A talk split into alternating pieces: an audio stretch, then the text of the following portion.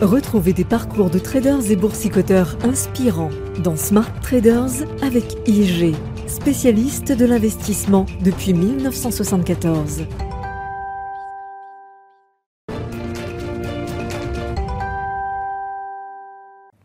Bonjour à tous, aujourd'hui dans Smart Traders, je vous raconte l'histoire de Lauren Simons. L'histoire de Lauren Simons est l'histoire d'une jeune femme qui n'a pas eu peur d'aller là où personne ne l'attendait. L'histoire d'une jeune femme de 22 ans qui est devenue la seule trader à travailler au sein du New York Stock Exchange durant deux ans sans aucune compétence financière au départ. Tout commence lorsque Lauren Simons, originaire de Géorgie, décide de partir pour New York en 2017. Elle a un diplôme de génétique en poche, mais ne souhaite pas continuer dans cette voie-là. Elle aime les chiffres et estime donc que la finance pourrait être un environnement dans lequel elle serait susceptible de s'épanouir. Une fois à New York, elle envoie plus d'une centaine de CV à des brokers et des sociétés de gestion afin de décrocher un job. Mais son manque d'expérience, son manque de compétences ou même tout simplement le fait qu'elle n'ait pas une vision claire de sa future carrière la pénalise lors des entretiens. Pas question de se décourager pour autant. Lauren Simons continue à chercher jusqu'à ce que l'entreprise Rosenblatt Securities, une société d'investissement et broker au New York Stock Exchange, lui offre sa chance. Le fondateur de la société, Richard Rosenblatt, s'en justifie ainsi auprès de ses équipes. Cette jeune fille a eu l'audace de venir de Géorgie sans aucun diplôme en finance. Elle ne sort pas de l'une des meilleures universités, elle n'a pas de réseau, et contrairement à des millions de personnes, elle postule ici au New York Stock Exchange. Si cela n'est pas une bonne raison de lui dire oui, alors je ne sais pas ce qui en est une. Cela fait d'ailleurs partie de sa stratégie de recrutement, embaucher des personnes avec des capacités d'analyse plutôt qu'un diplôme. L'audace de Lauren Simons finit donc par payer et la jeune femme fait ses premiers pas sur le sol du New York Stock Exchange. De 2017 à 2019, elle est d'ailleurs la seule femme à y travailler à plein temps, mais aussi la plus jeune trader. Elle est également la deuxième afro-américaine à y travailler en 226 ans d'existence de la place de marché. En faisant fi des conventions du secteur, la jeune femme a réalisé un exploit, travailler dans un endroit normalement réservé aux hommes blancs surdiplômés.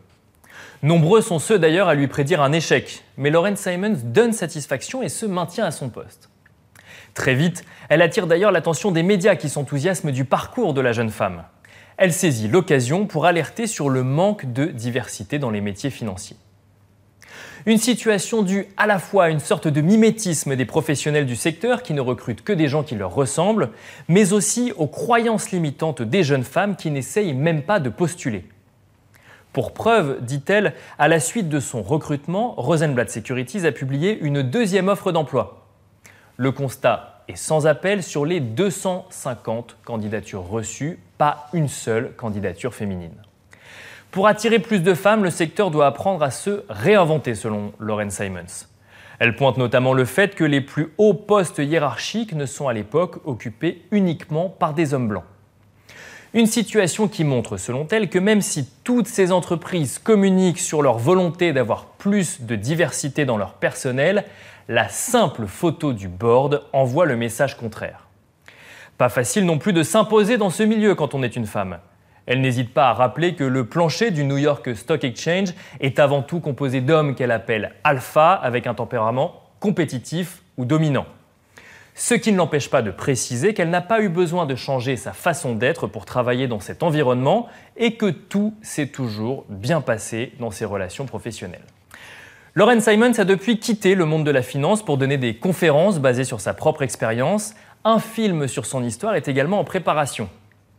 Dans ses conférences, Lauren Simons invite les femmes à dépasser leurs croyances limitantes et à oser.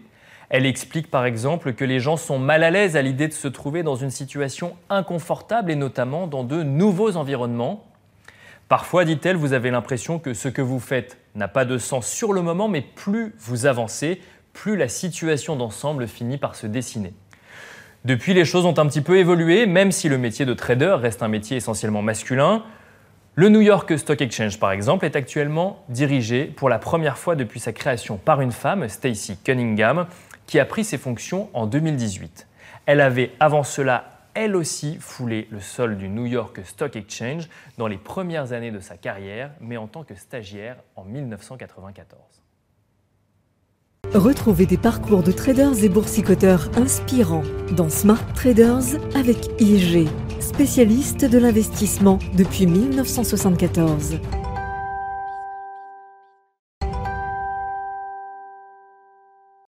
Bonjour Anne-Sophie Baron. Bonjour.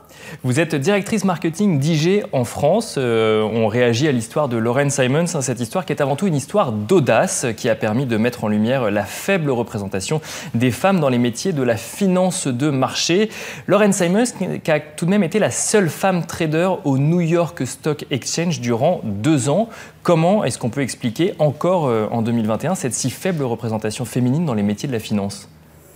Alors, que ce soit dans les métiers de la finance ou dans d'autres secteurs tels que l'ingénierie ou encore l'informatique, je pense que les causes sont multiples. À commencer par euh, la persistance de certains stéréotypes euh, qui ont tendance à genrer les métiers, euh, ou encore de certains clichés culturels qui, encore aujourd'hui, peuvent orienter les filles dès leur plus jeune âge vers certains corps de métier plutôt que d'autres. si je prends l'exemple, par exemple, des euh, des jouets ou des livres pour enfants. Euh, aujourd'hui, on constate qu'on illustre plus facilement un pompier homme euh, ou une femme qui va être maîtresse ou infirmière plutôt que l'inverse. mais je pense que c'est quelque chose qui est quand même réellement en train de changer. La société en a de plus en plus conscience et on le voit notamment avec la féminisation de certains noms de métiers ou certaines initiatives ou même de lois en faveur des femmes. Mais bien sûr, tout ça prend du temps. Alors en l'occurrence, dans les métiers de la finance, euh, c'est toujours euh, le rééquilibrage n'est pas encore euh, tout à fait là. Comment est-ce qu'on peut rééquilibrer un petit peu ce faible taux de représentation féminine dans les métiers de la finance de marché? Alors pour dans les métiers de la finance plus spécifiquement, c'est vrai qu'il y a encore un long chemin à parcourir, ça, ça ne fait aucun doute. Euh, mais il y a quand même des progrès notables qui ont été faits, euh, notamment si on en croit le rapport euh, Women in Financial Services de 2020. en 2003, la proportion de femmes dans les comités d'exécutifs de sociétés financières était de 11%, et elle est passée à 20% en 2021. Donc c'est quand même le double en, moins de 20 ans, ce qui est quand même un progrès assez notable. après, pour qu'on puisse réellement opérer un rééquilibrage dans ce secteur, je pense qu'il faut agir sur plusieurs fronts, euh, à commencer par la base de la problématique même, euh, c'est-à-dire les valeurs que l'on transmet, l'éducation qu'on donne aux enfants. il faut en finir avec ces stéréotypes et davantage montrer et illustrer les femmes dans différents corps de métier. C'est d'ailleurs un des sujets qui est évoqué par Lauren Simons. Elle parle des croyances limitantes des femmes. Il y a d'ailleurs cet exemple assez frappant une offre d'emploi euh, qui est, euh, qui est postée, 250 candidatures, pas une seule candidature féminine. Donc on peut, se, euh, on peut se poser la question de savoir si les métiers de la finance sont prêts à accueillir plus de femmes et si les femmes postulent finalement à ces métiers de la finance. Alors, les métiers sont-ils prêts? Je pense que oui. Aujourd'hui, il y a de plus en plus d'études qui montrent que la mixité au sein des entreprises sont une véritable source de création de richesse et que la présence de femmes dans les secteurs, notamment bancaires, sont un vrai atout. C'est de l'autre côté où c'est plus compliqué, du coup, c'est le fait de postuler à ces métiers financiers où là, on, a, on fait encore face à beaucoup de croyances limitantes, comme nous le dit Lauren Simons je pense effectivement qu'il bah, y a tout ce travail d'éducation et d'orientation des, jeunes filles notamment, euh, qui fait qu'aujourd'hui, euh, les filles ne vont pas forcément s'orienter sur ce type de, de, métier. Euh, on voit qu'il y a pas mal d'initiatives qui sont faites, et notamment des lois mhm. qui sont proposées avec l'instauration de quotas. Euh, qui sont évidemment une bonne chose et pourraient permettre un rééquilibrage, et en plus dans un laps de temps relativement court, ce qui serait une bonne chose. Bien sûr. Mais pour pouvoir atteindre ces quotas, il faut évidemment avoir suffisamment de candidates. Donc c'est vraiment ce travail de fond sur l'éducation et l'orientation euh, des jeunes, et notamment des jeunes filles, qui, je pense, pourrait avoir un, effet euh, vraiment significatif. Et du coup, un travail qui serait à faire même en amont même du fait de postuler à un métier, puisque pour ça, il faut se destiner à ce métier, il faut se former à ce métier, donc c'est dans les écoles que ça se joue. Je pense que ça se joue dès le plus jeune âge. Et alors, quand on parle de trading récréatif, à savoir de trading à côté d'une activité professionnelle sur des plateformes en ligne, est-ce que la tendance est la même, par exemple chez IG Est-ce que vous constatez qu'il y a une surreprésentation des hommes par rapport à une représentation féminine? Absolument. Alors aujourd'hui, le constat est exactement le même, non seulement en termes de proportion que d'évolution.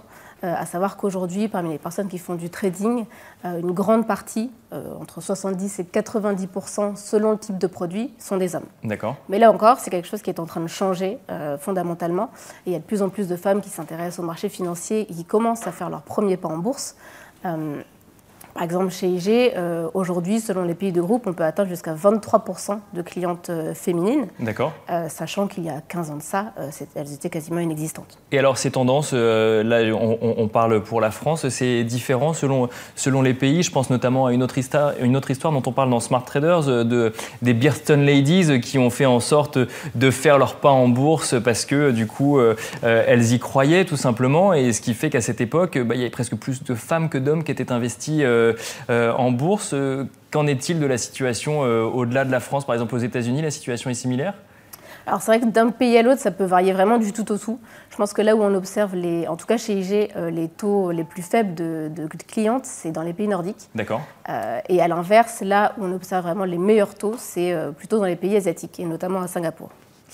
Alors pourtant, Anne-Sophie Ban, il y a de stars de la finance ou de stars du monde financier femme, euh, il y en a plus d'une. On a effectivement Stacy Cunningham qui, dirige actuellement le New York Stock Exchange, Janet Yellen dont on a parlé euh, aux États-Unis quand elle dirigeait la Fed et qui est maintenant au Trésor, euh, Christine Lagarde qui est à la tête de la BCE. Est-ce que ça montre pas quand même une certaine évolution des mentalités et surtout est-ce que ça crée pas des modèles pour les femmes qui voudraient se lancer en finance? Si, absolument. Et même si aujourd'hui ça reste quand même une large minorité, euh, c'est sûr que ces femmes-là sont, des exemples et des modèles à suivre. Et euh, on en voit de plus en plus euh, accéder à ce type de responsabilité. Et en plus, ça fonctionne plutôt bien, ce qui est quand même une belle preuve que bah, les femmes ont toute leur place dans le secteur de la finance et que ce n'est que le début. Quel conseil vous donneriez à une jeune fille qui réfléchit à sa carrière professionnelle déjà? Et qui pourrait du coup intégrer dans cette carrière l'idée de faire une carrière financière? Tout simplement de ne pas se mettre de barrières, euh, euh, d'accepter le challenge, d'accepter de ne pas surtout faire attention à ce que les autres peuvent dire ou penser. Euh, c'est vraiment une question très personnelle de savoir qu'est-ce qu'on a envie de faire, qu'est-ce qu'on aime et ne pas se mettre de barrières et, juste foncer. Et dépasser ses croyances limitantes, comme nous le disait Lauren Simons. Merci beaucoup Anne-Sophie Ban, c'était Smart Traders et on se retrouve très vite sur Bismart. C'était Smart Traders avec IG, spécialiste de l'investissement depuis 1974.